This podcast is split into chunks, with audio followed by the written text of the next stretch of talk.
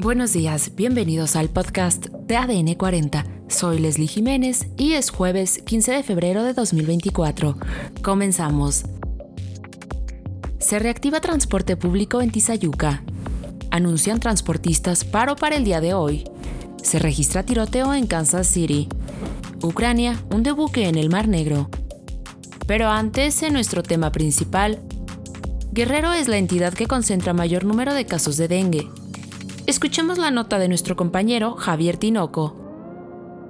El estado de Guerrero ya es el número uno a nivel nacional con mayor número de casos de dengue en el país, ya que la entidad concentra 1.497 personas infectadas. En las calles de Acapulco es común encontrar historias de personas infectadas, como la del señor Honorio, quien vende fruta y estuvo 15 días convaleciente tirado en una cama.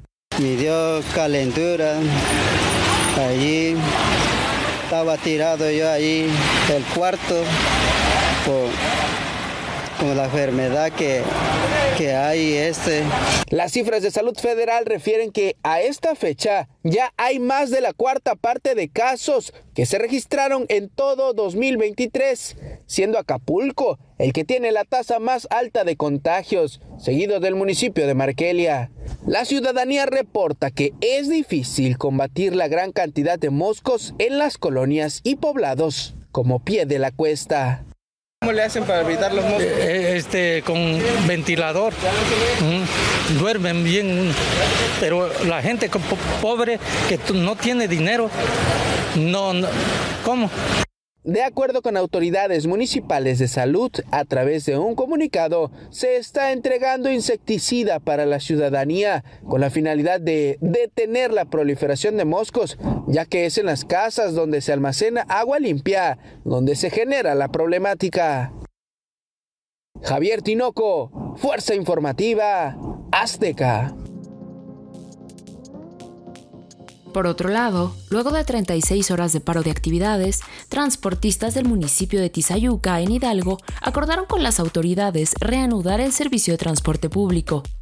Además, a través de las cuentas de redes sociales de la Alianza Mexicana de Organización y Transportistas, se dio a conocer que habrá un nuevo paro de transportistas a nivel nacional este jueves. Tomando en cuenta la convocatoria difundida, esta movilización comenzará a las 8 de la mañana en distintos puntos de las carreteras y autopistas del país. Aún no se sabe con exactitud las carreteras y autopistas afectadas por el paro de transportistas de este 15 de febrero, pero te invitamos a continuar pendiente de nuestras plataformas digitales donde tendremos toda la información sobre esta manifestación.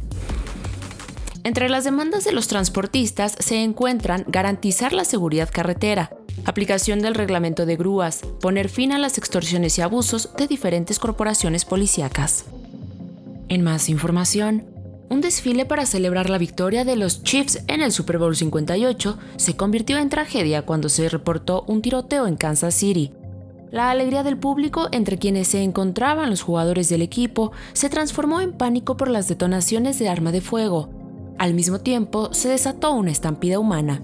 La policía atendió un llamado de auxilio en Union Station, en dicha ciudad, por lo que solicitaron abandonar el área alrededor de las 14 horas.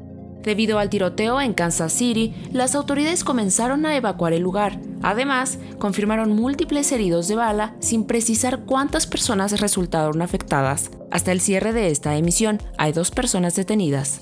Por otro lado, la Agencia de Inteligencia Militar de Ucrania, conocida por su acrónimo ucraniano GUR, publicó un video que, según aseguró, muestra un ataque de drones navales el miércoles por la noche al buque de guerra ruso Ivanovets, que estaría armado con misiles.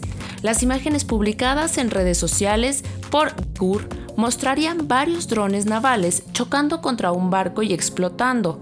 Según el GUR, el barco estaba patrullando en el lago Donuslav, en el oeste de Crimea, cuando una unidad especial de GUR lo atacó.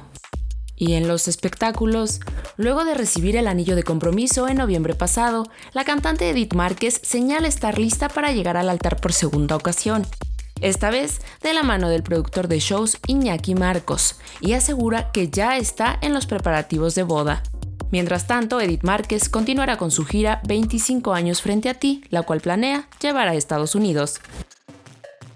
Y en los deportes, luego de que se difundiera información sobre la muerte de Diego el Puma Chávez, fue el Club de Fútbol Juárez que confirmó lo sucedido a través de un comunicado publicado en sus redes sociales. En el texto detallaron que el delantero mexicano falleció tras un fuerte accidente automovilístico, en el cual quedó prensado dentro de su auto durante la madrugada de este 14 de febrero. Esto fue todo por hoy en el podcast de ADN 40. Soy Leslie Jiménez y recuerda seguir ADN 40 en Spotify, Apple o tu plataforma de audio favorita.